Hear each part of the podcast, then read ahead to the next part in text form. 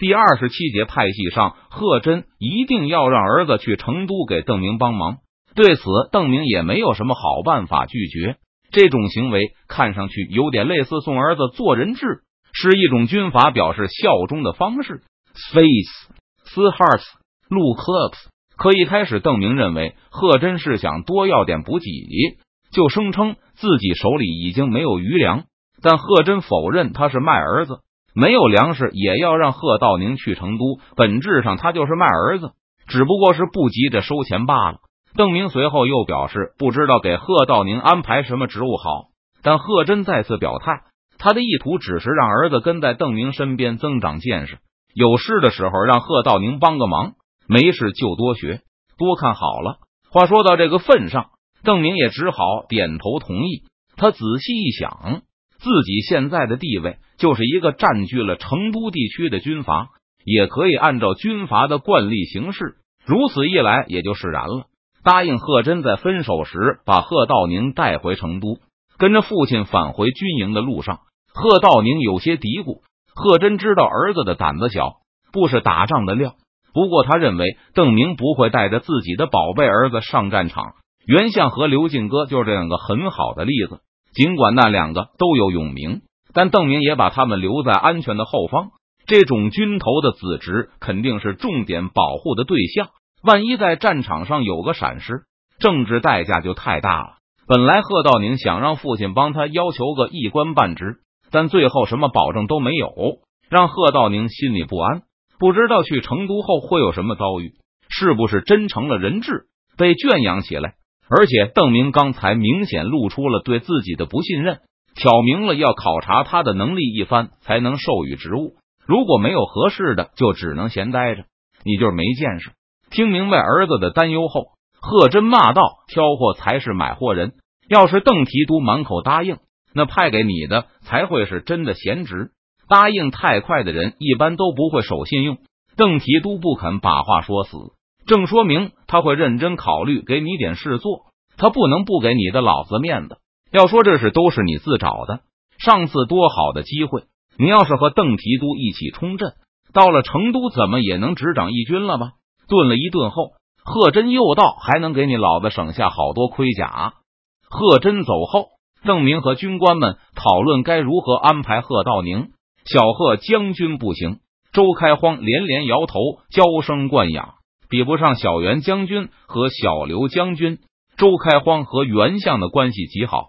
当初元宗帝派两个人一起来邓明的军中，也是想让他们互相照应，有一点为袁相培植羽翼的意思。不过形势的走向有些出乎元宗帝最初的预料，他完全没有想到邓明离开奎东后就前往东川昆明去找清军交战，而且势力大了以后，邓明依旧领军。还常常离开根据地一走就是几个月。现在袁相虽然属于邓明集团的高层，但亲信程度明显不如和邓明出生入死的周开荒，两者的地位至少已经是平起平坐，称不上谁是谁的羽翼了。小贺将军确实不是勇将，不知道制裁如何。邓明轻声说道：“贺道宁和袁相、刘进哥一样，只要邓明不想得罪他们背后的军头势力。”就不能不委以重任。这种大将的子弟一来成都就获得重任，毫无疑问不符合邓明的现代思想。但成都既然不是什么宪政国家，邓明就得按照政权的游戏规则来玩。比如普凡和于右明在武昌搞的这场麻烦，于右明不用说，在这军中有人脉，和任堂的关系也不错。只要不闹得天怒人怨，邓明只能亡羊补牢，而不能严惩。免得让这系的人马不满，而普凡是熊兰的心腹。虽然邓明有点怀疑他可能收受贿赂，但邓明也得考虑熊兰的工作热情。邓明经常远离根据地出征，可不想后院起火。这次武昌的事涉及了成都很多人，如果真有行贿的事发生，成都方面大概也有份，不聋不哑，不做亲家翁。邓明在心里默念着：川军中他能大权独揽。靠的就是这些爪牙，只要忠诚并懂得适可而止，没有独裁者会在大敌当前的时候专门和手下过不去。趁着手下还没有享受过权力，邓明可以进行一些社会改造，但只要他不想搞得众叛亲离，就必须学会装聋作哑。这些规则能流传下来，就说明了其合理性。提督高邮湖大捷，贺将军遣子入质很正常，不过不能让小贺将军掌握财权。邓明对张黄言不错，对这东军也信任有加。看到奎东军开始从邓明的盟友向属下发展，任堂还是挺高兴的。没错，要是小贺将军把粮草都给他老子运去了，那可受不了。木坛立刻附和道。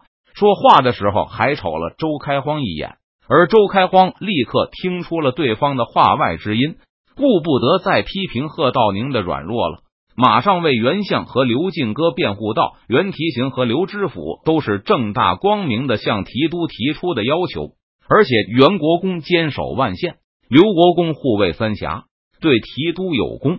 邓明在江南征战的时候，就曾接到后方的来信。”刘进哥表示，夷陵和万县都需要物资，请邓明酌情拨给一些。邓明当然不会不同意这种要求。这次检查于幼明和普凡的账册时，发现刘进哥给万县和夷陵各运了价值十万两银子的物资。此外，邓明能够察觉于幼明和朴凡的手段，刘进哥自然也知道。但熊兰、秦秀才一系积极帮于幼明说话。称购入零件在成都组装不违反邓明的规定，刘进哥难以追究到底，最后只好和银行达成妥协，让他们路过夷陵和万县时，给刘体纯和元宗帝送去一些急需的物资。给夷陵刘体纯送东西是刘敬哥的孝心，而给万县元宗帝的那份肯定是袁相在起作用。相比邓明从江南获得的巨大财富。刘敬哥申请的物资不过是很小的一部分，任堂和木坛称不上多心疼，但他们二人和奎东军没有交情，总觉得这些闯贼在吃大户。送物资的事我同意了，没有袁将军，怎么压制重庆的水师，保证航运的畅通？邓明赶快打圆场，加强奎东军本来就是他战略的一部分，而且支援张黄岩的时候，任堂是绝无怨言的。木坛总是私下和邓明抱怨说，舟山军和奎东军的付出太少，获得的又太多。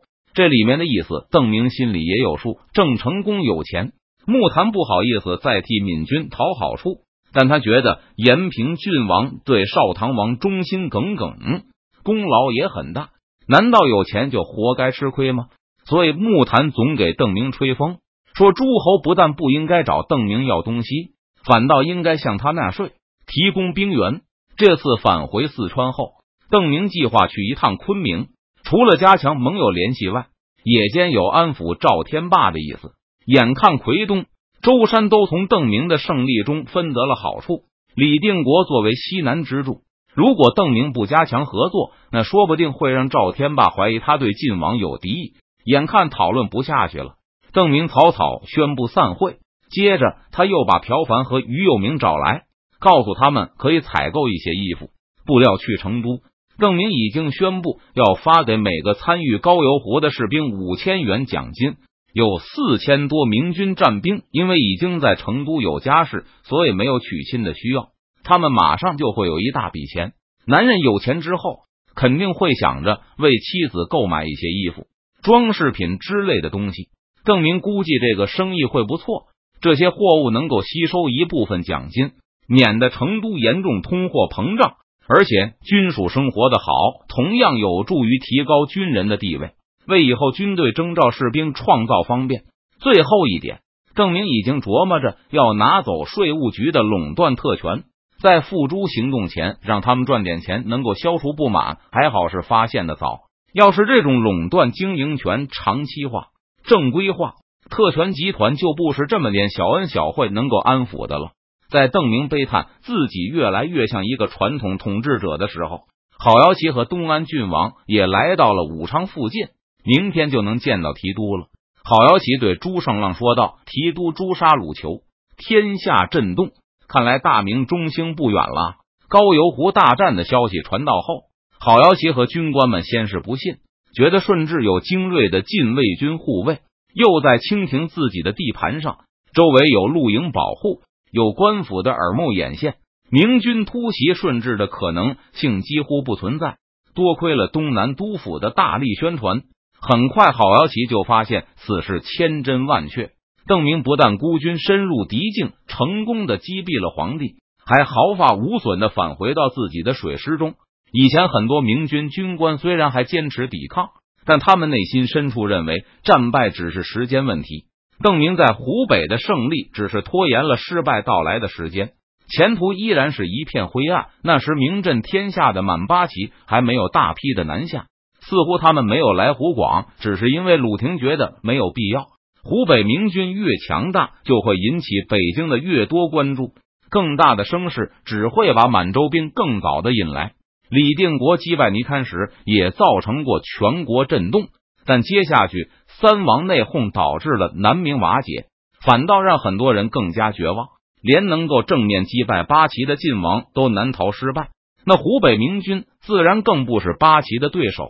去年郑成功也因为先胜后败而让胜利失去说服力，和李定国一样，八旗的失败看上去像是偶然失手。但顺治的死亡让明军兴奋不已，还让不少人产生了不切合实际的幻想。有不少底层士兵都议论清廷会不会投降，地方上会不会望风而降。尽管这些盼望没有成为现实，但郝瑶琪的军队仍是人人振奋，从上到下都充满了胜利的信心。安如泰山的御营都能在鲁廷的领土上被歼灭。说明名震天下的满洲八旗绝非不可战胜。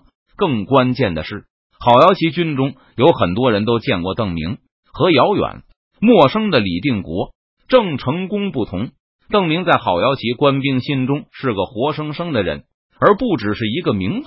奎东兵也相当熟悉参与高邮湖之战的部队，不就是川西兵吗？在邓明入川前，他们还不如我们呢。